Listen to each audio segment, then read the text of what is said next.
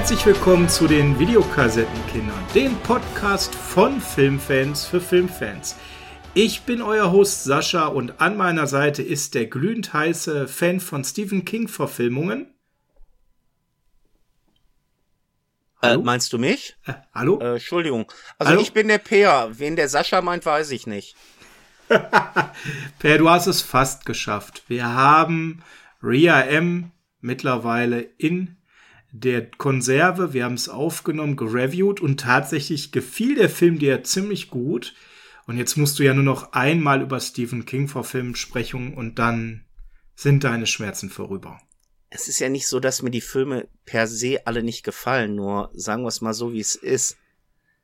Das Brand Stephen King auf einen Film ist für mich nicht gerade ein Gütesiegel. Nein. Also, das ist ja gerade das Schlimme. Und das kennt ihr alle da draußen bestimmt, wenn man Fan von einer Sache ist, die nichts mit Filmen im ersten Schritt zu tun hat und dann wird es verfilmt. Das kann super sein, das kann böse nach hinten gehen. Ich sag mal so ein klassisches Beispiel, wo ich immer gehofft habe, dass das nie passiert, eine Verfilmung der drei Fragezeichen. Dann kamen sie und ich habe sie ganz lange boykottiert, weil ich wollte mir meine inneren Bilder, wie die drei aussehen, was diese Fantasie meiner Kindheit nicht zerstören. Irgendwann, aber auch nur weil meine große Tochter gedrängelt hat, habe ich mit ihr den ersten Film gesehen. Ja, ich habe festgestellt, es ist nicht so schrecklich wie erwartet, aber tatsächlich war es für mich, ich war wirklich ganz schön am Schlingern, weil im Endeffekt, es ist halt, du hast diese Bilder im Kopf und es sieht alles anders aus. Das Problem bei den drei Fragezeichen Verfilmungen ist in meinen Augen, dass du eine amerikanische Firma hast, die einen amerikanischen Stoff verfilmen, weil es ja nun mal von einem amerikanischen Autor ist. Das kann im deutschsprachigen Raum nicht klappen, weil die drei Fragezeichen haben hier in Deutschland, Österreich und ich glaube auch in der Schweiz eine sehr hohe Fangemeinde, aber Ja. die haben nichts mit den Leuten zu tun, die, die früher in Amerika mal die Bücher gemacht haben. Du darfst ja nicht vergessen, die ganzen Bücher, die es gibt, äh, die gibt's ja in Amerika gar nicht mehr, weil das sind ja alles von deutschen Autoren. Also du hast jemanden, der versucht, einen ehemals amerikanischen Stoff zu verfilmen für einen hauptsächlich deutschsprachigen Markt, die aber eine ganz andere Entwicklung hier durchgemacht haben und dementsprechend die Fans einen ganz anderen Bezug zu diesem Stoff haben. Ja, es dient ja auch nur als Beispiel. Ich, ich verstehe alles, was du sagst und kann das nachvollziehen. Es dient aber auch nur als Beispiel, mit welcher Hypothek man da in Verfilmungen geht. Und äh, das gilt für mich bei Stephen King genauso. Hast du auch so ein Beispiel, wo du sagst, boah, da bin ich totaler Fan von, aber es ist so eine Hypothek, das zu verfilmen, ähm, weil die Bücher zum Beispiel so gut sind oder eben bei den drei Also ich Fragezeichen. kann dir sagen, womit ich äh, richtig ein Problem hatte. Der Film ist an sich losgelöst eigentlich gar nicht mal so schlecht, aber wenn du es mit den Hörspielen vergleichst, Huibu habe ich echt ein Problem mit. Hm. Und das hat nichts mit Bully Herbig zu tun, der spricht super da drin. Die Figur ist super. Der Film wird für mich auch funktionieren, wenn Huibu nun mal Skelett wäre mit einer rostigen Rasselkesse und nicht aussieht wie eine Knetgummi äh, Wohlfühlfigur, weil die sich besser vermarkten lässt. Ja, und das ich kann verstehen, du kannst einen Film nicht für Sechsjährige ins Kino bringen, wo du ein Gerippe rumlaufen lässt, was Hm. sich den Kopf abnimmt und und und kann ich verstehen. Deshalb i- nur es klappt für mich halt nicht als Huibu-Film. Ja. Und es ja. kommt sogar eine Fortsetzung. Also das Ding hat Erfolg gehabt. Ja, alles okay. Und wir haben ja schon mal über Remakes gesprochen, was ja auch in die Richtung geht. Ist ja gar nicht unser Thema heute, aber mir war das mal wichtig, Kontext herzustellen. Wenn es Stephen King-Verfilmungen gibt, dann bedeutet das im Regelfall, dass es zumindest bei den Leuten, die da Fan von sind, ein richtig gutes Buch als Grundlage gab. Dann bedeutet das, dass wir ein Horror-Genre geben, wo es unterschiedliche Wege geben kann, das zu verfilmen und sehr breite Streuung in dem Genre ja sowieso der Standard ist. Wir haben ja ganz viele Horrorserien, wo es zwischen sehr guten und sehr schlechten Filmen einfach ganz viele verschiedene Teile gibt.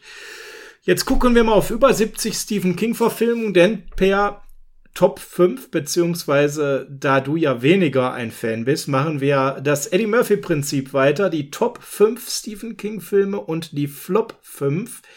Und ähm, da gilt natürlich wie immer, wobei das haben wir hier jetzt auch tatsächlich weniger. Eine Verfilmung würde eine Reihe ausschließen. Also man kann nur einen Teil einmal nennen, nicht S Teil 1 und S Teil 2, um so ein Beispiel zu nennen. Es ist einfach S. Es ist einfach S. Und äh, was weg ist, ist weg. Wenn einer es nennt, schnappt das dem anderen weg. Wer ist denn heute dran zu starten, Per? Mit dem äh, ersten. Ehrlich Buch gesagt, weiß ich's nicht. Ja, dann ich. Wenn du es nicht weißt, bin ich dran. Äh, du bist der größere King-Fan. Ich überlasse dir den Vortritt. Wir fangen mal mit den Top 5 an, wenn das okay ist. Ja? Sprechen wir erstmal über was Schönes und ich nenne direkt einen Film, den du, den du scheiße findest, glaube ich, wo wir direkt eine gute Diskussionsgrundlage haben. Ähm, weil du, also ich meine mich zu erinnern, mal in einem Expertengespräch mit mir gesagt hast, du findest den Film gnadenlos überbewertet und vielleicht weißt du jetzt schon, welchen Film ich nennen werde. Es ist The Shining von 1980. Ein Stanley Kubrick-Film, langsam, mit Jack Nicholson in der Hauptrolle, mit ähm, einer genial aufspielenden Shelley Duvall. Worum geht's im Prinzip? Die Story ist ja aus dem Buch schon relativ gut im Kern übernommen, aber natürlich wie immer differiert der Film sehr zum Buch. Ich habe das Buch geliebt, ich liebe diesen Film, was vor allem an Jack Nicholsons Darstellung des Jack Torrance, dem Lehrer, liegt äh, der einfach super das herüberbringt. Der ist im Winter mit der Familie in so einem Hotel, in diesem Overlook Hotel, so heißt es. Ähm, das ist sehr in der Pampas und ja, was Jack nicht ahnt, dass es in diesem Hotel irgendwie spukt und zwar richtig viel. Und seine Frau eben, ja, nicht nur kein gutes Gefühl hat, sondern irgendwann richtig durchdreht. Ja, und Jack natürlich nicht so richtig am Anfang erahnt, wie stark das wird. Wir wollen wie immer nicht zu tief in die Handlung einsteigen bei den Top 5. Falls ihr noch vorhabt, den Film zu sehen, könnt ihr das gerade in der Netflix-Flat zum Beispiel machen. Da ist der Film mit drin. Ich finde den Film richtig gut. Viele finden ihn richtig gut. Per, du findest den nicht gut. Erzähl mal warum. Ich habe was mit Stephen King gemeinsam. Ich finde diesen Film einfach nicht gut.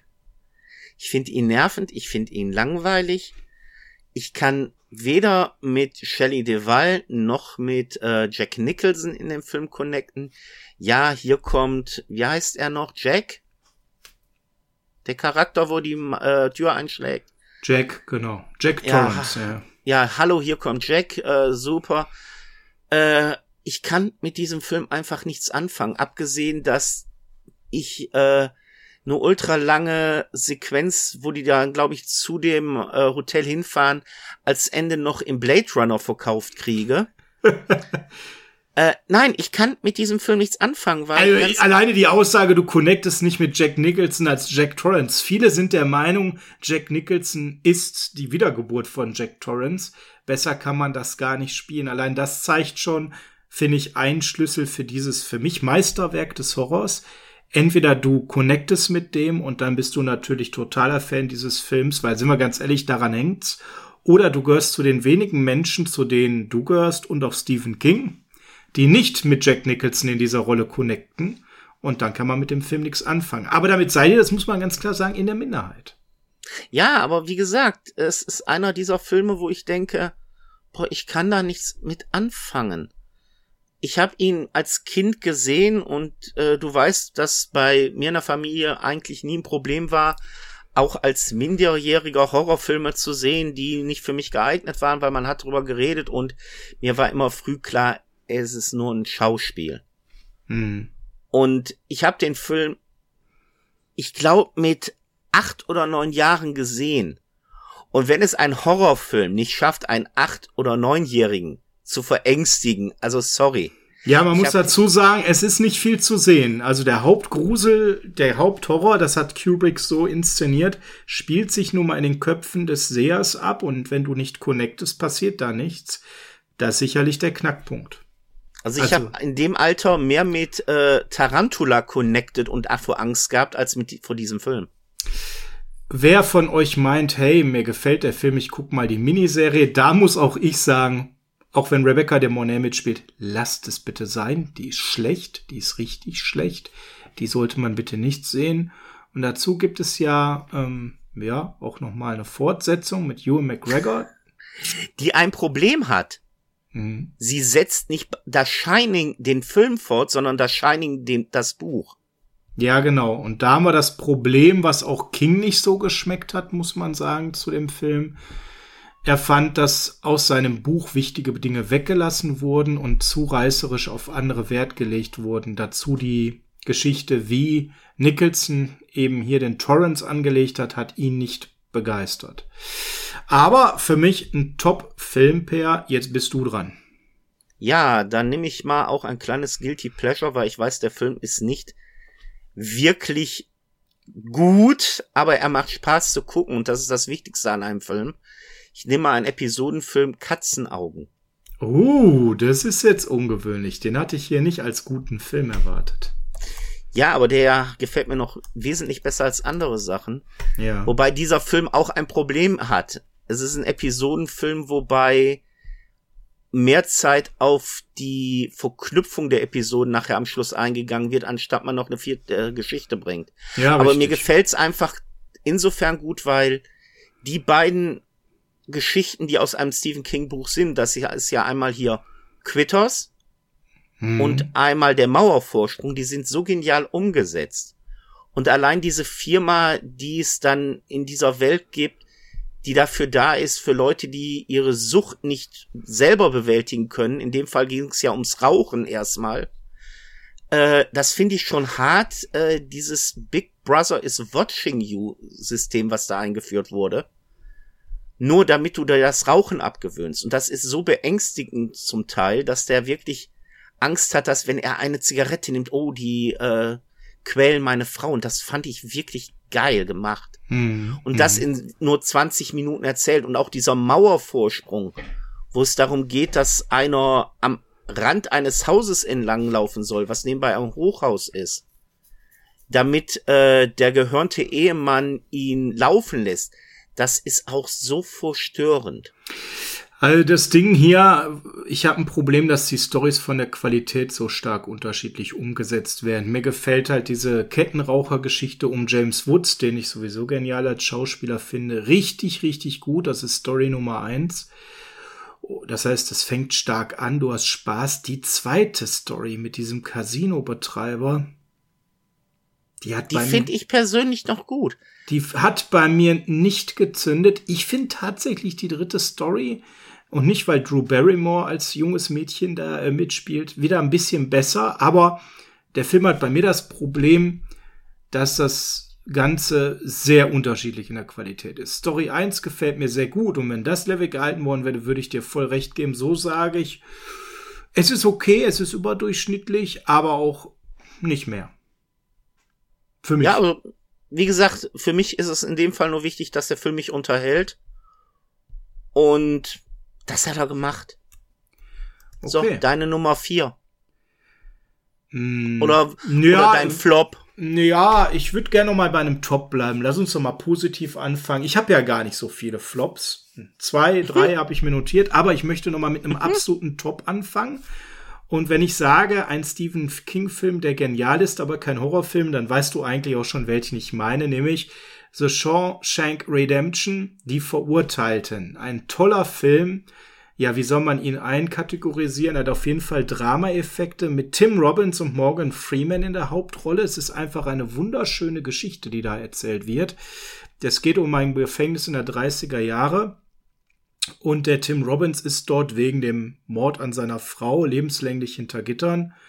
Ist ein sehr introvertierter Typ und ähm, ja, wird permanent auch angegriffen und ähm, hat es richtig schwer da drin in diesem Gefängnis. Und versucht dann halt über äh, sein Wissen, er ist ähm, Banker, so ein bisschen Standing zu gewinnen und freut sich halt mit so einem Langzeitinsassen Morgan Freeman an. Und die beiden, die werden richtige Freunde und es entsteht so ein ganz anderer Alltag. Ihr merkt, das Ganze ist weit weg von einem Horror. Die bauen zusammen eine Gefängnisbibliothek auf und ja, an der Stelle ändert sich auch so ein bisschen was, wie Tim Robbins so auf seine eigene Einstellung schaut. Er hat sich nämlich mal als unschuldig gesehen. Und dann mehr können wir eigentlich nicht erzählen, weil dann würden wir den Film jetzt wirklich zu sehr spoilern. Dann vergehen einige Jahre, das wird dem Film auch schön dargestellt und dann kommen wirklich überraschende Wendungen. Und äh, ich kann nur sagen, dieser Film ist für mich generell einer der stärksten Filme aller Zeiten. Ich würde den in den Top 25 generell einstufen. Ein absoluter Lieblingsfilm von mir. Läuft auch auf Netflix, könnt ihr euch also in der Flat dort gönnen. Per, wie findest du den Film? Ja, äh, weg mich, wenn er vorbei ist. Ich ist kann auch mit diesem Film nicht connecten. Sorry. Ich, ich finde, es hat nicht nur äh, hervorragende darstellerische Leistungen, es hat ein geniales Skript, hochintelligent umgesetzt. Film wird gefeiert. Ja, alles, was gefeiert wird. Ja, es ist, ist so ein, ja, so ein Crowdpleaser, muss man sagen. Ne, der war also, wo Anfang, der Film rauskam, hat den keiner gefeiert. Nee, aber im Nachhinein hat er abgeräumt. Das muss man ja, sagen. Ja, das war so ein VHS-Perle für viele. Ja. Der da erst seinen Erfolg gefeiert hat. Aber wie gesagt, auch da bin ich raus bei dem Film. Den Film hatte ich tatsächlich auch auf meiner Liste, der wir können den als Stephen King Film reviewen, aber dann habe ich was genommen, wo du auch Spaß dran hast. Also für mich ist das großartiges Kino, bin ich ganz ehrlich, diese Charakterdarstellungen mega gut. Und ja, für mich ein Top-Film. Für dich ein Flop-Film. Das heißt, wir haben heute gar nicht die klassische Aufteilung Top und Flop, weil alles, was ich gut finde, findest du doof. Mal gucken, ob das so bleibt. Welchen Top hast du denn noch mitgebracht? Ich denke mal, wir kommen jetzt zu einem Film, den ich wirklich gut fand. Dazu muss ich auch sagen, das war einer der Filme, wo man auch den Namen Stephen King nicht mehr aufs Cover geknallt hat. Ja, das war eine Zeit lang schwierig. Also, sag ich mal, so Ende der 80er bis Mitte der 90er war ja es gang und gäbe dann auch immer den Namen Stephen King prominent zu platzieren, weil man der Meinung war, dass der Film dadurch mehr Zuschauer generiert. Mhm. Irgendwann hat man es sein gelassen. Und ein Film, wo ich nicht wusste, dass der von Stephen King war, und das habe ich zweimal gehabt, dass ich fast aufgestanden bin, wo ich es gelesen habe und ich hab, wollte gehen. Aber dann kommt der Geiz in mir durch, ich habe fürs Kino bezahlt und ja, dann guckst du dir den Mist halt an. Und bei dem habe ich es auch wirklich nicht bereut. Das ist, äh, auch wenn der Titel assoziiert, ist es ein John Carpenter Film. Es ist nicht The Fog, sondern es ist der Nebel, The Mist. Oh ja. Und der Film, muss ich ganz ehrlich sagen, der hat wirklich Spaß gemacht zu gucken. Ein später Film, ne? Der ist ja relativ neu. Der ist sehr spät. 2007. Also, Richtig, ja. mit Thomas Jane. Das war der Grund, warum ich ihn geguckt habe. Thomas Jane, Punisher gemacht. Ich war großer Freund davon. Erzähl ja, mal. wobei, wo wir dem Film waren, waren wir keine Freunde von dem Punisher. Aber ist Nicht egal, das ist ein anderes von Thema. Dem Punisher, nein, nein, nein. Also von dem Thomas Jane Film, wohlgemerkt. Nein, aber äh, bei dem Film Der Nebel ist es einfach so, du hast da einen Familienvater, der fährt äh, in die Stadt und dann zieht auf einmal ein mysteriöser Nebel auf und die verstecken sich oder verschanzen sich besser gesagt in einer Mall. Assoziation zu Dawn of the Dead kommt natürlich dabei hoch. Ja, und in dem Nebel sind komische Gestalten. Erst sind es so kleine Insekten und die werden dann, ohne zu weit zu spoilern, monströs groß. Und der Film ist insofern mit einem so bösen Plot-Twist am Ende versehen, den man da auch gar nicht erwähnen sollte. Hm, hm, hm, Was genau. ich allerdings ganz groß empfehlen kann, wenn ihr die Möglichkeit habt, euer Fernseher auf Schwarz-Weiß zu stellen, schaut den Film euch unbedingt in Schwarz-Weiß an. Dann kommt der noch zehnmal besser durch. Ja, jetzt sind wir uns mal endlich einig bei einem Film. Nicht nur was die Bewertung angeht, das ist definitiv für mich ein Top-Film, war das nicht sogar von dem ähm, Macher von The Walking Dead mitgemacht? Kann das sein, dass da ein wichtiger, der Frank mm. Darabont war doch, glaube ich, der Regisseur, ne? Die, Regisseur war Frank Darabont, ja. Ja, ah, okay, genau. Ne? Also dementsprechend, der hat ja durchaus ähm, sehr gut geliefert. Der ist ja auch eben bei The Walking Dead am Anfang sehr mit drin gewesen und hat den Nebel geliefert. Also ja, ja, was mir bei dem der hat auch übrigens die Verurteilten als Regisseur ja. gemacht. Hm. Na, ja, also das eine hat ja jetzt mit dem anderen nicht so viel zu tun. Was mir bei dem Film nur so genial gefällt, ist die Tatsache allein, dass du da eine Gruppe von Menschen hast, die erstmal sich verschanzen und auf einmal kommt so dieser religiöse Aspekt da rein, wo du denkst, Leute, wenn ihr mal weniger auf euren Fanatismus, auf euer religiöses Denken und, und, und gehen würdet, sondern einfach mal logisch handelt, dann hättet ihr alle zusammen mehr Chancen, mhm. als dass ihr euch in so eine Gruppe aufteilt. Ja, ja, die, die Botschaft ist gut umgesetzt.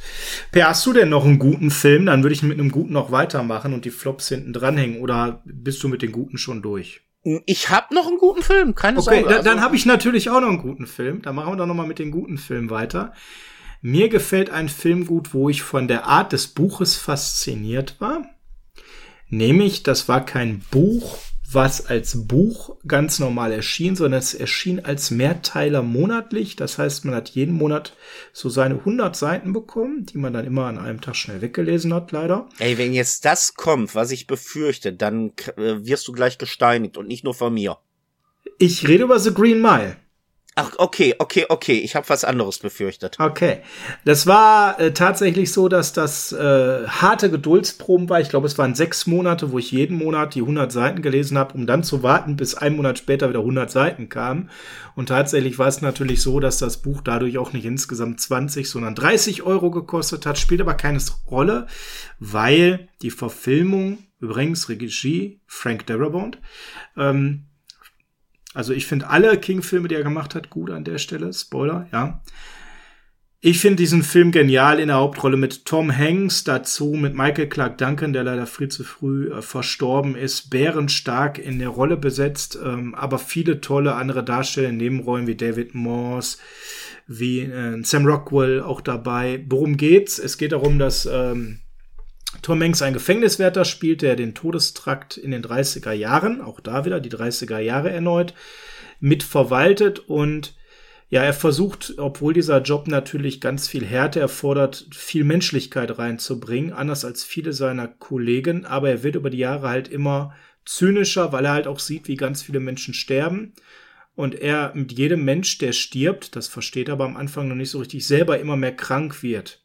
Dann kommt der John Coffey, eben gespielt von Michael Clark Duncan, als ein riesiger, farbiger, hm, afroamerikanischer, wie auch immer, Riese mit extrem friedlicher Art hier in das Gefängnis in den Todestrakt und der hat im Dunkeln Angst. Und das ist halt ganz, ganz spannend. Und noch spannender ist, dass er dafür sorgen kann, dass diese Krankheit, die der Gefängniswärter Tom Hanks hat, Paul Edgecombe, so heißt die Figur, dass er die lindern kann durch bloßen Kontakt. Ja, und dadurch entsteht natürlich bei Tom Hanks so das Gefühl, das kann nicht richtig sein, dass der sterben muss im Todestrakt. Bis dahin sind wir so beim Thema Drama, Fantasy. Das wird danach noch nachher deutlich abgedrehter. Für mich eine klare Filmempfehlung, den sich anzuschauen. Wie fandest du ihn? Ich konnte mit diesem Film nicht connecten. es tut mir leid. Auch diesen Film fand ich, ja, ich, der ist ganz nett, aber der läuft bei mir auch, ich habe ihn gesehen und es reicht. Okay. Ich kann auch da diese Begeisterung nicht verstehen bei den Leuten. Ja, die schauspielerische Leistung erkenne ich bei beiden Schauspielern voll an. Also Michael Clark Duncan, muss ich sagen, großartig in der Rolle. Aber ich komme mit dem Film persönlich nicht in irgendeiner Beziehung. Okay. Ja, dann würde ich hier an der Stelle gleich mal zu den zu den Flops kommen. Ja, dann komm du mal zu deinem guten. Ja, da haben wir jetzt wenig Überschneidung. Mich überrascht das ja nicht, weil du ja viele Stephen King Filme doof findest. Ich habe mir echt Mühe gegeben, aber irgendwie mach du, ich mach hab, du mal. Ich habe noch einen guten mit Gary Busey. Ah, ja. Von 1985. Also mhm. eine Laurentis-Produktion, wie wir letztens in unserer Folge von Rea M festgestellt haben. Mit äh, einen der Corys, nämlich Cory Haim. Und ich weiß, dieser Film hat auch keine gute Kritiken gehabt, aber mir macht der immer noch Spaß. Warum auch immer. Warum auch und immer. ich kann den immer noch gucken und der funktioniert bei mir. Es oh, ist Mann. tatsächlich Silver Bullet, der Werwolf von Tucker Mills. Ja, nein, also der ist nicht schlecht. Also, ich will nicht runterreden. Erzähl mal, warum gefällt er dir? Es gefällt mir deshalb, weil du zum einen am Anfang noch diese Whodunit Geschichte hast, was geht halt darum, mhm. dass mehrere Personen in diesem kleinen Städtchen in Maine ja umkommen. Wie sich herausstellt und aufgrund des deutschen Titels wissen wir natürlich, es kann nur ein Werwolf sein. Ja, das ist auch so geil, ne? Wenn du komplett durch den Titel alles spoilers, was da irgendwie aufgebaut werden könnte an Spannung. Boah. Also der Originaltitel Silver Bullet, äh, silberne Kugel. Ihr sagt ja auch schon was aus. Ja, aber es ist ja auch so, dass ja Corey Haim spielt ja da einen Gehbehinderten, der im Rollstuhl sitzt und kriegt für seinem Onkel Gary Busey nun mal einen Rollstuhl gebastelt, der elekt per Strom läuft. Nee, mit einem, ähm, was war das, ein Rasenmähermotor. So, und das Ding heißt ja nun mal Silver Bullet, so dass du da auch vielleicht noch auf eine falsche Fährte kommst. Mhm. Aber ich gebe dir recht, der deutsche Titel hätte man sich sparen können mit der Werwolf. Ja, wobei relativ am Anfang das ja auch schnell schon klar ist, worum es eigentlich geht, ne?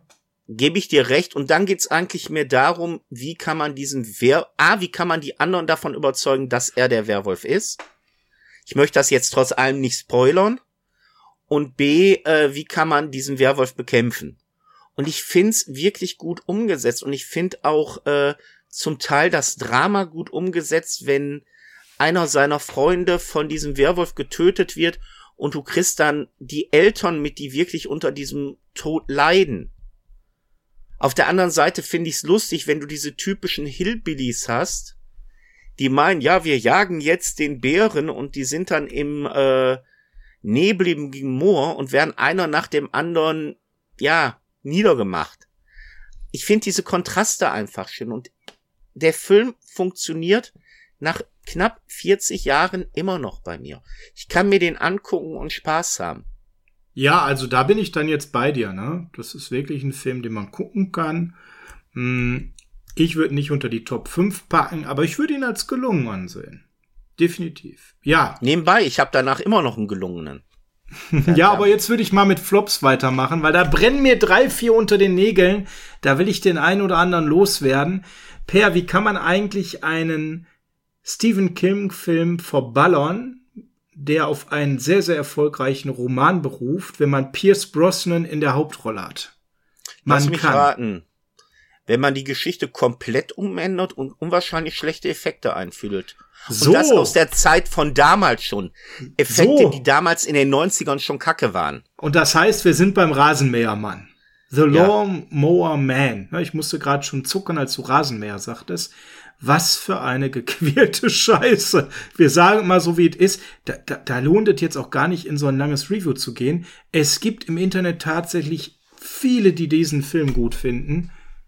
Ich denke mir immer, immer, ja, ich denke mir immer, wenn man total besoffen auf Trash steht, ähm, manche sagen, das ist ein super spannender Science-Fiction-Film, Du willst also, lachen, genau so aus dem Grund habe ich mir den damals angeguckt. Ich kannte ihn nicht. Und ich habe unwahrscheinlich viele Rezessionen gehört, die den so hoch gelobt haben und habe mir den angeguckt und hab gedacht, was für ein gequälter Mist. Ein gequälter Mist trifft es eigentlich, ja. Ähm, das ist ein Film, wo mir tatsächlich ein Freund sagte, nach all den Jahren, wenn man den schaut, ist der nicht mehr ganz so schlimm. Und das ist einer von den Filmen, wo ich sage, nein, ich will ihn trotzdem nicht nochmal sehen. Ich habe den so furchtbar in Erinnerung bei den beiden Malen, die ich den damals gesehen habe, nämlich einmal kurz nachdem der rauskam, weil ich richtig heiß darauf war und dann noch mal wenige Jahre später, weil hey, Stephen King Filme gefallen mir eigentlich. Nein. Nein der ist scheiße, der bleibt scheiße. Aber mich würde mal interessieren, liebe Community, wie findet ihr den Film? Gibt es unter euch wirklich Fans des Rasenmähermanns? Dann schreibt uns das gerne mal in die Kommentare bei YouTube oder bei Instagram oder Twitter. Wir lesen das immer alles, weil uns interessiert wirklich auch die Meinung der Community. Per, welcher Film ist deiner Meinung nach so richtig schlecht? Von Stephen King. Von Stephen King. Also eine Stephen King-Verfilmung. Wenn du gerade schon mit Namen droppst, nach dem Motto, kann das schlecht sein, dann dropp ich auch was. Kann ein Film mit Robert England schlecht sein? Oh, ja, er kann. Er kann, und zwar so richtig schlecht. Und das Buch war gut. Das Buch war gut. The Mangler. Richtig. Ich habe oh. den ah. Film damals bei uns im Laden geholt. Uncut. The Mangler. Robert England es hat alles gepasst. Dann habe ich mir den Film angeguckt und habe gedacht, da passt gar nichts. Äh, ach da, da steht wieder Stephen King und der Film funktioniert. Und es ist nicht so, dass ich automatisch in eine negativen Haltung gehe, wenn ich den Namen lese. Nein, das, das würde ich dir ja auch nie unterstellen. Nein. Ja, Moment, ich habe zweimal wirklich ja dieses Erlebnis gehabt, da ich gesagt habe, wow. Aber bei diesem Film war es wirklich so, Alter, ist das eine Rotz. Jetzt weiß ich, ich kann mit Stephen King Filmen nicht. Hm, was machst du mit der DVD, weil du wirst sie nie mehr gucken und du wirst immer nur denken, wenn du sie siehst, äh. Dann weiß ich, Sascha liebt Stephen King, wo ich gesagt habe, Sascha, ich habe hier eine Stephen King Verfilmung, willst du die haben? Du kanntest den Film zu dem Zeitpunkt auch nicht. Hast den also mitgenommen und warst danach auch alles andere als begeistert. Der Film ist scheiße. Es ist wie es ist. Ich habe vor Jahren mir die Blu-ray von NSM geholt, Director's Cut, unrated. Komm, nach all den Jahren, gib den Film Chance. Ja, ich habe sie wieder verkauft. Und das, wo ich Ach, nebenbei. Wir müssen auch den Regisseur erwähnen noch. Das ist hm. Toby Hooper. Ja, und das war tatsächlich für mich eigentlich noch mal den Argument zu sagen, hey, es ist Robert England dabei, es ist ein Ted Levine dabei, also aber Toby Hooper hat die Regie gemacht. Ey, komm, der Mann hat richtig coole Sachen gemacht. Das ist so weit weg von gut. Das Ding, das muss man leider sagen, das ist ja schon ein Schandfleck auf seiner Agenda. Der hat ja übrigens auch Brennen muss Salem gemacht. Auch mal hier kurz als Ja, da kommen wir auch gleich noch zu. Stephen King Film erwähnt, den er gemacht hat. Mehr müssen ja, wir dazu. Aber trotz allem hat der Film seine Fans und man darf auch nicht vergessen, Robert England hat sogar 95 auf dem Fantasy, äh, Fantasy, boah, Fantasy Filmfest, manche Worte wollen nicht über die Zunge, sogar eine Auszeichnung als bester Schauspieler erhalten. Aber ich kann mit diesem oh. Film mit einer mordeten Wäschemangel, die ein halbes Haus einnimmt, nichts anfangen. Also ich finde diesen Film, nicht. ich finde halt, bei mir zündet halt dieser Ansatz der, der Selbstparodie überhaupt nicht, ja. Das ist komplett, pff, na, und einfach drüber und ich habe halt eine mega Distanz zu dem Film, komme da überhaupt nicht rein. Bin da komplett deiner Meinung. Ja. Aber dann habe ich mal eine Frage an dich. Hm. Woran liegt es, dass viele King-Verfilmungen so schlecht sind und manche dann doch nicht? Ich habe da persönlich eine Theorie, aber mich würde mal deine Meinung interessieren. Ich sehe das ja nicht so. Ich, ähm, ja, also ich weiß von über 50 King-Verfilmungen. Dazu kann man jetzt noch die Serien und so weiter nehmen. Dann sind wir bei eine 70 viele sind im Mittelmaß, aber wenn ich so auf meine Tops schaue, dann sind 15, 20 für mich richtig gut. Ja, ich habe da noch so zwei, drei. Und dann gibt es halt so welche, ja, die sind auch nicht gut, aber ich würde sagen, so im Querschnitt hat das schon ganz oft für mich funktioniert. Von daher würde ich gar nicht sagen, dass so viele nicht gut sind. Ich glaube, bei King ist das so grundsätzlich, dass es sehr schwer ist, diese Welt zu transportieren, wenn du nah am Buch bleibst. Ne? Weil er ja immer wieder mit den ähnlichen Stilmitteln arbeitet. Und da muss man sich in einem Film drauf einlassen, wenn er halt genau erklärt, wer in dem Dorf mit wem und was es alles so gibt und, und es alles langsam ist oder so. Und dann dieses Übernatürliche, dieses Sci-Fi-mäßig und diesen Horror dann auch rüberzubringen und zu connecten. Als King-Fan, ich halte das für schwierig. Wie siehst du das? Ja, ich habe immer das Problem, dass du weißt ja, ich habe so diese zwei Sachen, einmal die Kurzgeschichten, einmal die richtigen Bücher von ihm. Dass äh, die richtigen Bücher, wenn man sie in Format eines 90 Minuten zwei Stunden Film packen will, einfach nicht funktionieren, weil die Leute die Dinger nicht richtig hingeschnitten kriegen. Hm. Hm. Ähm, auf der anderen Seite habe ich aber auch das Problem, dass die, wenn die eine wirklich gute Kurzgeschichte nehmen, diese dann zu einem Zwei-Stunden-Film aufblähen, was auch wieder nicht funktioniert. Ja. Deshalb habe ich vorhin bewusst auch äh, Katzenaugen genannt. Nimm mal die beiden Kurzgeschichten äh, Quitters und Der Mauervorsprung. Die hätte ich auch beide auf einen 90-Minuten-Film drehen können. Ja, bei Aber Quitters hätte ich mir vorgestellt, dass das sogar noch klappen könnte, allerdings sicherlich schon mit dem Verlust der Qualität bei dem anderen nein. Ja, aber das ist das Problem, was ich manchmal habe. Weil mhm. Rea M zum Beispiel ist eine Kurzgeschichte. Klar, eine schön trashige. Aber ich denke, wenn man die auf so eine 45 Minuten Episode von einer Stephen King Anthologie Fernsehserie bringen würde, könnte die richtig genial werden. Mhm. Auf der anderen Seite hast du dann aber auch diese, gerade so Ende der 80er, diese Mammutverfilmungen gehabt mit diesen Fernsehzweiteilern oder Vierteilern, ähm, wo du einfach auch das Problem hast, dass es dann zu viel wird. Also Langoliers, um das einfach nur mal als Name zu nennen, ohne jetzt zu bewerten. Auch als Drei-Stunden-Film fand ja, ich's heftig. Es ging gar nicht. Sagen wir mal, Oder Assistent als Sechs-Stunden-Film. Ja, das sind Dinge, die gingen oh. einfach nicht. Ne? Das muss man einfach mal auf den Punkt bringen. Also das, das sehe ich immer das Problem. Ja, ja. Diese gekonnte Mischung zwischen ein Buch runterzukürzen mhm. oder eine Kurzgeschichte was mehr zu geben. Das hat bei Hellraiser als Kurzgeschichte super geklappt. Ja. Das auf einen Film zu bringen. Aber es hat nicht geklappt bei Kabal, den runterzukürzen. Der Film ist gut, aber ähm, wenn du das Buch kennst, ist Kabal als Film nicht wirklich gut. Das ist für mich aber auch noch ein Faktor. Ne? Also ich merke, dass viele, die gar nicht so in den Büchern drin sind, eher die Filme gut finden, weil sie halt auch nicht mit dieser Fantasie reingehen, wie muss das aussehen, mit den Darstellern, mit dem Setting. Und viele, die sehr nah an den Büchern sind, halt wenig mit den Filmen anfangen können. Ich habe nur einen, da geht beides. Bitte?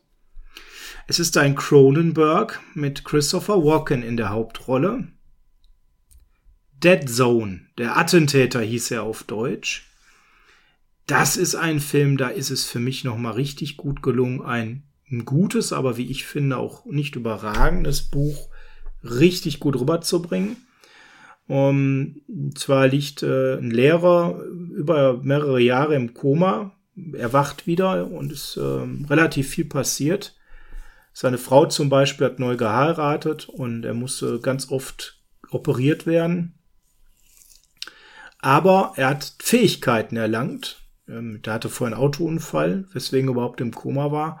Ähm, er kann jetzt in die Vergangenheit oder in die Zukunft schauen, wenn er Personen oder Gegenstände berührt. Das ist natürlich eine coole Nummer, das hätten wir alle gerne. Ja, und so kommt es in einer Kleinstadt, wie das so oft bei Stephen King ist, per, ne? In einer Kleinstadt kommt es eben dann zu einer Jagd eines Serienkillers und dort spielt er dann eben ganz maßgeblich eine Rolle. Mich hat dieser Film sehr begeistert. Ich habe den damals, das ist ja ein älterer Film von 83, ich habe den irgendwann aus der Videothek, so ganz klassisch Titel unseres Podcasts, VAS, ähm, erlebt.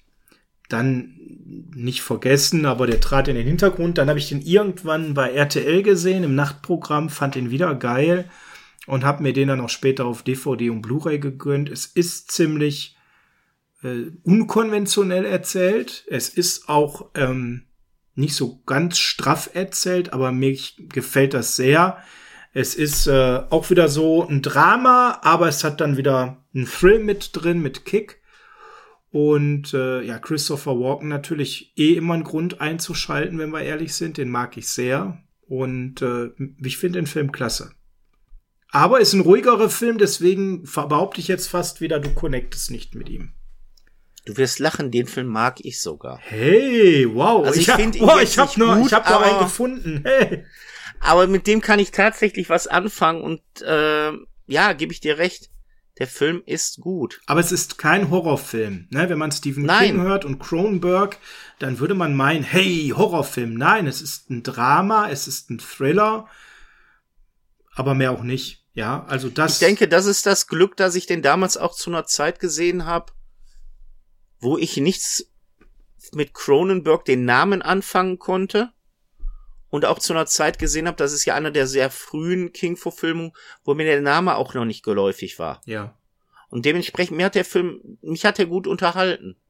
Schön. Hey, ich habe einen gefunden. Ich bin ja äh, begeistert und äh, mal gucken, was mit meinem nächsten Film ist. Ja, bei äh, dazu aber noch eine ganz kurze Info, bevor wir da jetzt rüber switchen zu deinem nächsten Film. Okay. Ähm, es gibt bei The Dead Zone nämlich noch eine Serie. Und das ist ja immer etwas, was wir erwähnen sollten. Und da muss ich sagen, ich weiß nicht, ob du sie gesehen hast, ich habe sie gesehen. Nein. Ich habe sie gesehen und sie gehört für mich zu den besten Stephen King Serien. Und deswegen okay. war mir das wichtig, nochmal zu sagen. Für mich geht die noch mal so ein bisschen anders in eine Richtung als der Film. Also sie erzählt dieselbe Story einfach noch mal nur als Serie. Da meint man erstmal, warum. Es gibt einen Film, warum wird das gemacht? Ich persönlich bin aber wirklich der Meinung, dass man die sich angucken kann. Die macht Spaß, die hat viel Lob bekommen. Die nutzt vor allem sehr viel gute Musik so als Untermalung, was in dem Film jetzt nicht so der, die Wahl war. Wir haben ein paar richtig tolle schauspielerische Leistungen dabei, wie von Anthony Michael Hall zum Beispiel. Hm, das Ding ist spannend, das geht wieder so in den Fantasy-Bereich, ist diesmal vielleicht weniger Drama und wirklich gelungen. Man kann diese Serie also sehen. Kein Muss, aber wer sagt, der Film, der begeistert mich, guckt die Serie euch ruhig mal an. Dann muss ich der Chronistenpflicht noch erwähnen, auch zu The Mist, den Nebel gibt's eine Fernsehserie. Guckt sie euch nicht an. Mehr möchte ich nicht sagen. Das reicht ja im Regelfall bei King-Serien, das sozusagen. Richtig. Äh, dann möchte ich noch einen Spielfilm erwähnen, der auch Fortsetzungen erhalten hat, die nichts mit Kingdom mehr außer dem Titel des Filmes gemeinsam haben. Und nein, es ist jetzt nicht das, woran du vielleicht denken magst. Es ist nämlich, ja, manchmal kommen sie wieder. Aha. Okay. Den hatte ich jetzt nicht äh, erwartet dazu muss ich sagen, den Film habe ich jahrelang mir einfach nicht angucken wollen. Weil ähm, als der Film rauskam oder ich ihn bewusst wahrgenommen habe, kamen auch schon die Sequels auf den Markt. Das war ja manchmal kommen sie wieder zwei und drei. Die kamen ziemlich schnell, ja. Ja, wobei die englischen Titel finde ich da noch geiler. War auf Deutsch würden die heißen, manchmal kommen sie wieder, wieder. Oder manchmal kommen sie wieder für mehr. Äh, okay. Absoluter Schwachsinn, abgesehen davon, dass der dritte ähm, billiges, in meinen Augen, The Sing Rick Off ist. Aber der erste Film, manchmal sie kommen sie wieder, fand ich überraschend gut. Mhm. Es ist auch wieder diese typische Familiendrama-Geschichte, die in der Kindheit beginnt bei King. Äh, in den 50ern ist es natürlich wieder hier, wo ja, Bullies, die zu Tode gekommen sind, vom Reich der Toten zurückkehren, als derjenige, der damals mit dem Tod dieser Bullies zu tun hat, nach vielen, vielen Jahren zurück in seine Heimatstadt kommt. Und ich habe den wirklich mir angeguckt nach dem Motto, äh, okay, ein Stephen King-Film, manchmal kommen sie wieder. Ja, gucken dir mal an, ausmachen kannst du den immer noch, um ins Bett zu gehen. Und ich muss ganz ehrlich sagen, ich habe ihn durchgezogen und ich fand ihn nicht schlecht. Ja, da sprichst du natürlich auch was an, was ich sehr gerne gelesen habe, nämlich die, der, manchmal kommen sie wieder, ist eine Kurzgeschichte aus der Anthologie Nachtschicht. Und die hat sich ja generell sehr, sehr gut gelesen. Da sind ja viele Geschichten drin, die verfilmt worden sind auch. Genau, genau. Und ähm, das hat einfach sehr viel Spaß gemacht, ja. Also der Film, mir gefällt der. Man kann ihn schauen. Ich hätte ihn jetzt nicht unter den Top 5, aber das hatten wir ja schon mal an der einen oder anderen Stelle. Ist Dann vielleicht noch mal, was du nicht so toll fandst. Was ich nicht so toll fand. Ja, jetzt kommt vielleicht was ganz Hartes, weil der so gehypt wurde und der ist neu, aber der dunkle Turm. Ja, der wurde gehypt, aber ich kenne auch viele Leute, die voller Verlangen auf diesen Film gewartet haben und sind sowas von abgehatet über den Dreck. Also ich habe mir gespart, ich habe mir nicht angeguckt. Ja, und ich will auch ganz ehrlich sagen, damit liegst du wahrscheinlich Stand heute richtig. Vielleicht sehe ich das jetzt auch wieder zu hart. Also ich ähm, mochte die Bücher. Und ich mochte die Idee, dass Idris Elba mitspielt, den ich sehr mag, ja. Dennis Haysbert spielt mit, den mag ich ja auch sehr. Wow, ist das ein langweiliges, irgendwas nicht gelungenes. Ich weiß es kaum in Worte zu fassen. Also ich würde jetzt, du hast jetzt gerade mir da so einen Impuls gegeben und ich hinterfrage mich gerade selbst. War ich hyped? Nein, eigentlich nicht. Es ist für mich halt so, dieser Film ist halt so typisch Massenware, ja. Ähm, das ist so ein runtergekurbelter CGI-Müll, ja, ähm, der so diese typische Optik der heutigen Zeit hat. Hm, da ist für mich nichts Reizvolles dabei. ich will das auch nicht weitersehen. Ich will nicht, wie es ausgeht, wissen, wie es ausgeht. Puh. Ja, es wollten ja die meisten nicht, sonst wären die Einspielergebnisse nicht so schlecht. Dann so dieses, ich fand auch so diese, diese, ähm, Heinz, so diese Bezüge, die man eingebaut hat auf andere King-Werke. Da ist ja so Christine dabei, Shining dabei, Cujo. Das war auch alles so gewollt irgendwie, weißt du, so dieses Hey ho, wir geben den King-Nerds noch was. Ja, geh, fuck off, ja. Das hat mir überhaupt nicht gefallen. Ähm, ich weiß nicht, also. Nee. Also ich muss mich, was diesen betrifft, wirklich dann auf Aussagen anderer stützen. Und äh, da kann ich jetzt nur äh, vom Namen her, wir es ihn kennen, Simon Kretschmer, hier von den Rocket Beans. Mhm. Der ist ja ein glühender ähm, Stephen King-Fan und der hat ja einen Podcast, wo der die Dinger auch bespricht, alle Bücher und so. Und ich äh, höre den gerne auf Twitch zu und auch ähm, bei Rocket Beans. Und der war auch sehr gehypt auf diesen Film. Und wenn mir jemand sagt, als glühender King-Film, ey, Alter, lass es, die haben in einem Film nicht ein Buch, sondern mehrere Bücher versucht Ja, das ist auch schon ein elementarer Fehler. Und das war ja auch so eine Reihe, wo King, glaube ich, selber am Anfang gar nicht wusste, wo komme ich am Ende aus. Das war immer so mein Gefühl beim Lesen, weil die Story halt so weit war und ihm alle Möglichkeiten gab. Ne? Und gefühlt King dann eben das auch in eine ganz andere Richtung entwickelt hat. Es wäre gut gewesen, wenn man sich einfach irgendwas geschnappt hätte, ein Buch und es verfilmt Klar, dass man dann jetzt nicht vielleicht die schwierigsten Teile nimmt aus dieser Reihe, ist klar. Aber so dieses Zusammenmixen und dann, wie gesagt, diese Hochglanzgeschichte, nein, das hat überhaupt nichts, äh, gar keinen Reiz auf mich ausgeübt. Ja, also verschwendete ja, Zeit und ja, du tust gut daran, es dir auch nicht anzuschauen.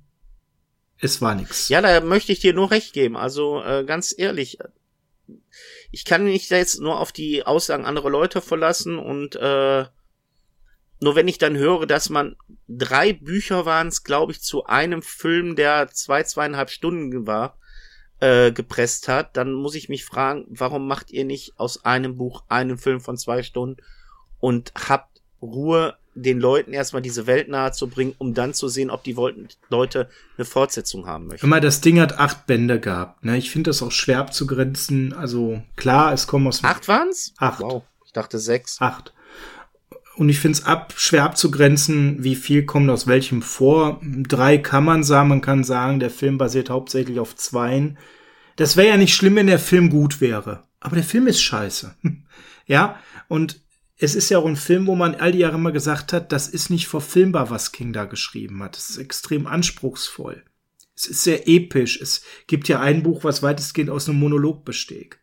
Es ist krass in der Fantasy. Aber das ist einfach gar nichts, ja. Also ich würde sagen, wirklich ganz unten in den Stephen King-Verfilmungen und ich war mehrfach davor, das Ding auszumachen, ja. Okay. Ja, dann komme ich jetzt wirklich von einer echten Enttäuschung von mir zum Reden, weil der Film wurde damals für seine Fernseh-Erstausstrahlung so im ZDF oder in der ARD, ich weiß es jetzt nicht genau, gehypt. Im Nachtprogramm bringt man jetzt einen Horrorfilm-Klassiker erstmals im deutschen Fernsehen und ich weiß nicht, was sie da alles mir vorgebetet haben. Ein Meilenstein der Filmgeschichte und, und, und. Und ich habe mich echt dann gefreut im Nachtprogramm, was heißt, der Film wurde erst so um 11 Uhr nachts ausgestrahlt. Äh, ich habe mich echt gefreut, einen Film dann zu sehen. Der war dann aber auch schon etwas älter, der war von 1976. Und zwar Carrie. Oh. Mit ähm, Cece Sp äh, Spacek. Ja. Hm. Dann darfst du nicht vergessen, Brian De Palma hat Regie geführt. Das ist äh, einer der werkgetreuesten Verfilmungen auch von den Büchern. Mhm. Und äh, ja, diese Coming-of-Age-Geschichte mit einem Mädchen, was seine erste Periode hat, Gehänse wird und und und. Boah, hab ich mich gelangweilt in den Film. Ich hab also wirklich gedacht, ey, wir haben Mitternacht, der Film geht noch eine Stunde gefühlt. Mhm. Warum tue ich mir den Dreck an? Ja, das Ende ist furios. Für King ist das übrigens eine der besten Verfilmungen, ne?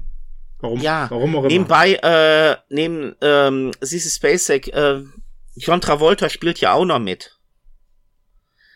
Also der hat aus Nancy Allen, die haben also wirklich eine hohe ähm, schauspielerische Leistung damals gehabt, auch was das äh, Marketing für Werbung betroffen hat, von den Leuten, die mitgespielt haben.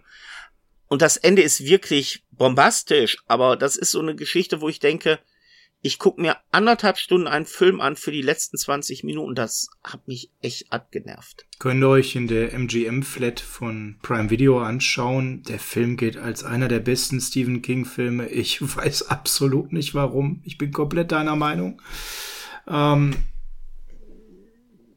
da muss ich sagen, so positiv ich sonst die Verfilmung sehe, ich komme mit dem Film überhaupt nicht zurecht. Das ist schauspielerisch, ich komme mit Sissy Spacek nicht wirklich zurecht. Ähm, das, das Ende kommt sehr spät. Da habe ich eigentlich schon innerlich gekündigt gehabt mit dem Film.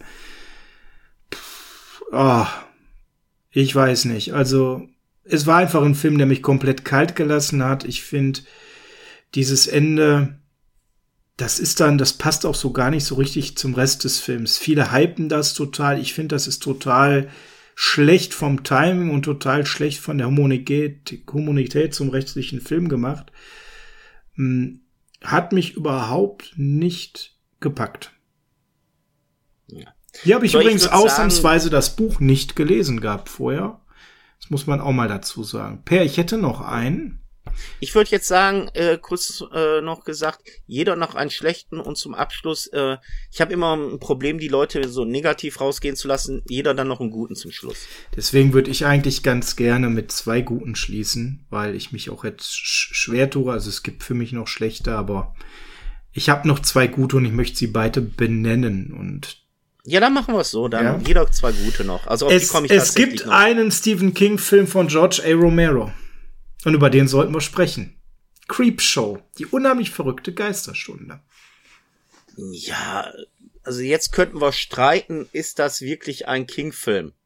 Die beiden haben den produziert, also ähm, ja, jetzt ja, ich, das ist, das muss man muss jetzt ich, erklären, genau. Sag mal kurz. Also jetzt kann ich natürlich auch sagen, wir haben uns ja, während wir Rea M äh, gesehen haben, auch ich will jetzt nicht sagen, in die Wolle gekriegt verbal, aber wir waren da auch schon unterschiedlicher Meinung.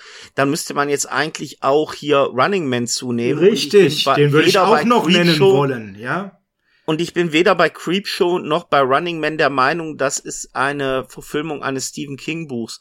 Punkt eins, es gibt kein Buch, das Creepshow heißt. Punkt zwei, es gibt keine Romangeschichte, die irgendwie verwurstet worden ist in diesem Film. Es ist eine Anthologie-Verfilmung von Kurzgeschichten, wo King am Drehbuch mit beteiligt war mit Romero.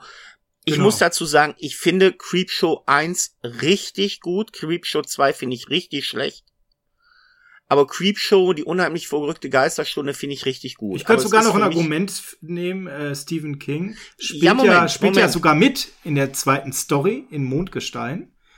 Ja. ja, aber nur weil jemand mitspielt, dann müsste auch Jason X ein David Cronenberg-Film sein. Nein, aber ja, genau, aber wir müssen diese Diskussion ja noch heute kurz führen, weil Romero hat Regie geführt, Savani hat die Special Effects gemacht, die Latex-Effekte. Den jetzt nicht zu nennen, weil, hey, wie legt man das jetzt aus, was ein King-Film ist oder nicht? Er hat Drehbuch geschrieben, ja, er hat mitgespielt, du hast es schon richtig gesagt, aber an der Stelle fair, was du sagst, absolut. Es ist keine Verfilmung einer Stephen King Story. Und das gleiche sehe ich auch bei Running Man und da kann ich auch nur wieder das sagen, was ich dir letzten Sonntag, wo wir Rea M geguckt haben, gesagt habe. Es ist eine Verfilmung eines Buches basierend von Stephen King. Äh, das war der lange Marsch oder der Marsch oder wie immer das Ding heißt.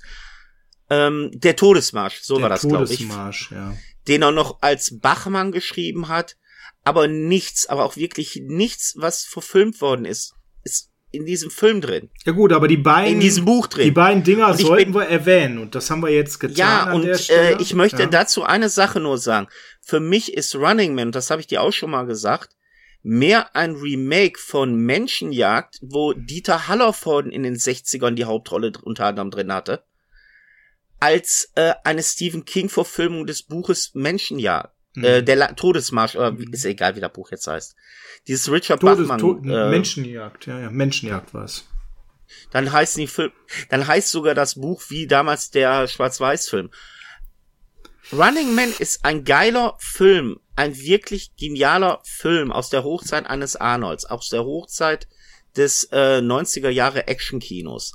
Aber es ist für mich keine King-Verfilmung. Hm, hm. Ich gehe da, ich gehe da mit dir, dass man darüber streiten kann. Deswegen alles gut. Und ähm, zu Creepshow will ich nur sagen, es sind verschiedenste Geschichten und je länger die sind, desto äh, besser finde ich die. Und ich sag mal mit dem Augenzwinkern, wer die Simpsons aus auf Horror mag, wird Creepshow lieben. Ähm, da nehmen wir die beide so ein bisschen außer Wertung raus, wäre mein Vorschlag. Aber ich fand wichtig, weil die beide eine hohe Qualität haben, beide Filme, dass wir sie einfach nochmal benennen und einfach nochmal benennen, warum man das so oder so sehen kann. Weil wenn man sagt, es sind King-Verfilmungen, dann werden viele die auch in ihren Top 5 erwarten. Da nehme ich was anderes noch mit rein, wenn du mir die beiden nicht erlaubst, als letzten guten Film. Und ich weiß, dass du den furchtbar findest, also umso schöner nochmal, dass wir darüber sprechen. Friedhof der Kuscheltiere. Ja, finde ich beide schlimm. Also nicht schlimm, aber äh, ich mag beide nicht. Also ich bin bei dir, der 2019er Remake ist, geht gar nicht. Der hat mich wirklich gelangweilt. Aber ich fand, das Buch war der Hammer. Und die erste Verfilmung, die ja deutlich älter ist, von 1989, wo jetzt auch ungewöhnlicherweise wir weniger bekannte Schauspieler haben und auch wenig bekannte Produktionen oder, oder Regisseure, die fand ich schon richtig gut. Die hat mir gefallen. Die hat auch, wenn es natürlich wie immer schwierig war, das Buch abzubilden, wirklich den Kern des Buches gut erfasst. Das ist für mich eine spannende King-Verfilmung, die bringt genug Tiefgang mit, die erzählt die Story mit der äh, Kleinstadt so, dass man wirklich in die Charaktere reintaucht und ähm, ist, ähm, finde ich, wirklich gut atmosphärisch. Aber gut, wenn du mir den ab nicht, nicht abnimmst, Per, dann, dann. Ja, ich habe bei dem Film zwei Probleme halt. Ja. Das sind die Darsteller. Und jetzt nicht, dass sie schlecht sind, sondern wenn ich in äh, Fred Gwine sehe, hm. dann sehe ich da nicht den alten Nachbarn, der die Leute vor diesem Friedhof wart, sondern ich sehe Herman Munster. Hm, ja, okay, das, das ist ein Faktor, den kann ich nachvollziehen, aber das Problem hatte ich halt nicht. So, und das andere ist, dass die Mutter, gespielt von Denise Crosby, da, jetzt kommt so, ja, jetzt kommen so Emotionen rein. Die Frau hat für diesen Film, weil sie ihre große Karriere dadurch versucht hat äh, voranzubringen, die ja dann auch nicht geklappt hat, äh, eine sehr gute Rolle in einer sehr beliebten Serie aufgegeben. Mhm. Nämlich sie hat äh, nach Staffel 1 Star Trek TNG verlassen. Und äh, ja, sind wir mal ganz ehrlich, das hat sie mehr als einmal bereut. Und ihre Rolle halt in Star Trek war so genial gespielt. Und dieser Fakt war einfach, ja, die Figur ist einmal weg, wurde am Anfang schmerzlich vermisst, später dann durch äh, Michael Dorn als Wolf super ersetzt. Aber ähm, ja, ich habe immer das Problem, wenn ich dann diesen Film sehe, denke ich, Alter, du hast diesen Film gedreht und deine Karriere eigentlich dadurch richtig ruiniert. Okay, ja gut, das Problem hatte ich natürlich an der Stelle beim Sehen jetzt eher weniger, aber gut. Mir gefiel der, aber ich kriege wenig Akzeptanz bei dir. Deswegen mein allerletzter verzweifelter Versuch, weil ich habe ja noch einen Romero, der eine King-Verfilmung ist.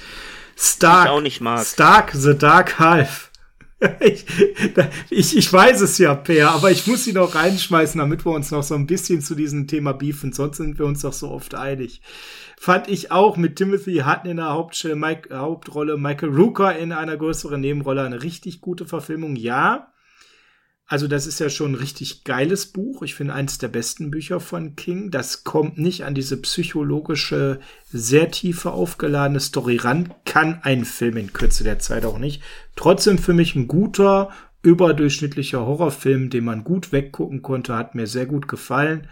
So, jetzt gebe ich die letzte Vorlage zu sagen, nein, ich bin anderer Meinung. Das stimmt nicht, was du sagst. Boah, ich habe mich bei diesem Film so gelangweilt. Ich glaube, das einzige Mal, dass der Film mich hatte, das war diese Sequenz. War das da mit dem Auge, das irgendwo aufgeploppt ist, wo es nicht aufploppen sollte. Ich habe den Film echt verdrängt. Ich habe den so verdrängt. Ich weiß, dass ich den damals ausgeliehen habe. Hey, ein neuer Romero und ich dachte, die Sperlinge oh Gott, fliegen so. wieder. Ja, selbst das habe ich vergessen. Ich habe ihn gesehen. Ich habe, wie gesagt, da eine Sequenz mit dem Auge noch im Hinterkopf. Aber Alter, nee, danke. Also der Stark, der macht einfach mega Spaß, wie er ihn darstellt. Ich finde es auch generell einfach Bombe, wie er da diese zwei Rollen so unterschiedlich herüberbringt. Aber ja gut, wenn dir auch Alan Pangborn nicht gefällt, gespielt von Michael Rooker, den ich ja auch persönlich wahnsinnig gerne sehe, dann kann ich hier auch nichts mehr retten, Per. Ich habe jetzt hier genug Angebote gemacht. Ich glaube, einmal hast du mir recht gegeben.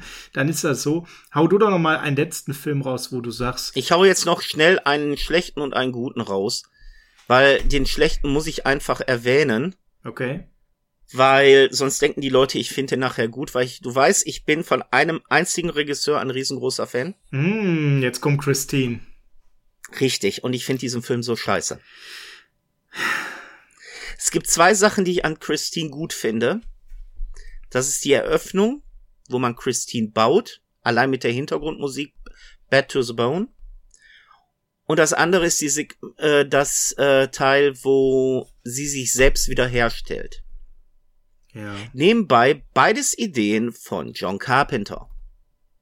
Weil das ist so typischer Carpenter, es ist eine Auftragsarbeit und mir gefällt dieser Film gar nicht. Und glaub mir, ich habe versucht, ihn zu mögen, aber er gefällt mir gar nicht. Hm. Allein wegen Carpenter ihn, hast du versucht, ihn zu mögen, das glaube ich. Nicht. Es ist so wirklich die Sache, ich habe versucht, Christine zu mögen. Ich wollte ihn mögen. Und ich habe ihn zu einer Zeit gesehen, wo ich nicht direkt, oh King, bloß weg, diesen Gedanken hatte, sondern äh, ich habe den Film früh gesehen, da habe ich auch noch nicht gewusst, es ist ein Carpenter, ich mochte ihn nicht. Dann kam diese Carpenter-Liebe ich habe dann versucht, diesen Film zu mögen, zu lieben und ich kann es nicht. Mm, mm. Ja, äh, ich finde den auch sehr durchschnittlich, bin ich ganz ehrlich. Ähm, hat einen gewissen Unterhaltungseffekt, was aber auch mit Carpenter zu tun hat, mit seinen Ideen, mit seinem Score. Wenn man das weglässt, dann kriegt man, wie ich finde, eine leicht überdurchschnittliche King-Verfilmung, aber auch nicht mehr. Also. So, und mit dem Guten, mit dem ich das hier beenden möchte, und ich denke mal, das werden die meisten erwarten, dass dieser Film genannt wird. Es ist einfach Stephen Kings S. Ja. Und nein, es ist nicht die 90er Version oder Ende 80er. Mir gefällt wirklich Kapitel 1 und 2 von S richtig gut. Von den Darstellern, von der Art, wie man die Geschichte erzählt hat, weil man bei der S Kapitel 1, wie man ja heute zu sagen pflegt, nicht wusste, ob man überhaupt eine Fortsetzung macht. Und das ist die Sache, die ich vorhin meinte. Da hat man es richtig gemacht. Da hat man einen dicken Wälzer gehabt und man hätte alles versuchen können, in einem Film reinzuquetschen, wie man es damals bei diesem Fernsehzweiteiler gemacht hat, mhm. indem man auch in den Zeiten hin und her gesprungen ist. Und man hat sich da bewusst entschieden, wenn wir einen guten Film machen wollen, dann werden wir nur eine Hälfte verfilmen, nämlich die mit den Kindern. Mhm. Sollte das Ding Erfolg werden, kann man die Fortsetzung bringen, aber der Film war nicht direkt auf Fortsetzung ausgelegt. Und ich muss ganz klar sagen, ich habe es von 2017 geguckt, so nach dem Motto, ja, die sind alle begeistert davon, ja, die Fernsehgeschichte mit John Boy Walton und ähm, Tim Curry, naja, ging so. Ah, gucken dir mal an, meine damalige Freundin wollte den unbedingt sehen, ich hatte keinen Bock da drauf und wurde dann tatsächlich mal eines Besseren belehrt, dass eine King-Verfilmung, wenn man ein Buch vernünftig adaptiert, auch gut verfilmen kann. Ich weiß, du bist mit diesem Film nicht so ganz gut. Hm, weiß aber daran nicht, dass ich diesen 90er-Jahre-Film überhaupt nicht leiden kann und äh, wirklich auch ganz lange jetzt irgendwie gebraucht habe, um ihn mir anzuschauen.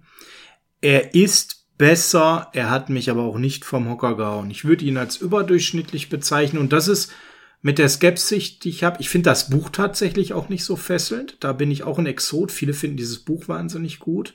Ich finde diesen 90er Jahre Fernsehfilm einfach nur furchtbar. Der hat mich immer genervt. Gefällt mir das schon besser, was sie da jetzt gemacht haben, aber es ist halt nichts, wo ich begeistert bin. Okay. Aber wir sind uns einig, es ist immer noch besser als der Großteil dessen, was rauskommt. Ja, also wie gesagt, je nachdem, wie man das zählt, locker über 50 Werke. Wir haben einige heute noch gar nicht genannt, die durchaus noch solide sind. Zimmer 1408 zum Beispiel. Einige, die wirklich furchtbar sind. Ähm, einige, wo Kinder man, des Zorns. Kinder des Zorns. Einige, wo man streiten kann. Nachtwache. Also man könnte jetzt hier noch stundenlang weiterreden, aber das wollen wir ja an der Stelle gar nicht. Wir haben Eine Sache möchte ich nur eben sagen. Ja. Um dich auch positiv rauskommen zu lassen du hast mir von dieser Fernsehserie 112263 der Anschlag mal vor kurzem erzählt. Ja. Habe ich mir angeguckt, obwohl am Anfang auch irgendwann stand, ist Stephen King. Tatsächlich, ja. Und da möchte ich mich auch nochmal für den Tipp bedanken für die Serie. War sehr gut. Ja, macht Spaß, ne? Also ist auch mal ja. eine ganz andere Erzählweise und ähm, ich finde auch die Auflösung nachher sehr gelungen. Deshalb, also ähm, man sollte das auch mal erwähnen. Wir die Serie hätte ich nicht geguckt, wenn du sie nicht mal erwähnt hättest. Ja, wir haben heute ja uns auf Filme konzentriert, nur die Serie nachrichtlich. Aber hier, das wäre tatsächlich auch sogar noch ein Rauswerfer von mir gewesen. Den hast du jetzt vorne weggenommen. Perfekt. Per, dann sind wir für heute durch. Äh, wie erwartet, ganz viele äh, King-Verfilmungen, die ich gut fand, fandst du nicht gut. Ein, zwei haben wir uns immerhin einigen können. Mit Rhea M hatten wir ja noch eine, die wir beide gemocht haben beim Zusammenschauen. Wir sind fertig für heute. Hast du noch irgendwas zu ergänzen? Liebe Videofreunde, nachdem Sie das Programm Ihrer Wahl gesehen haben, möchten wir Sie bitten, das Videoband einmal zurückzuspulen, da sonst eine Gebühr von einer deutschen D-Mark fällig wird. Ich bedanke mich für Ihr Verständnis und auf Wiederhören. Tschüss.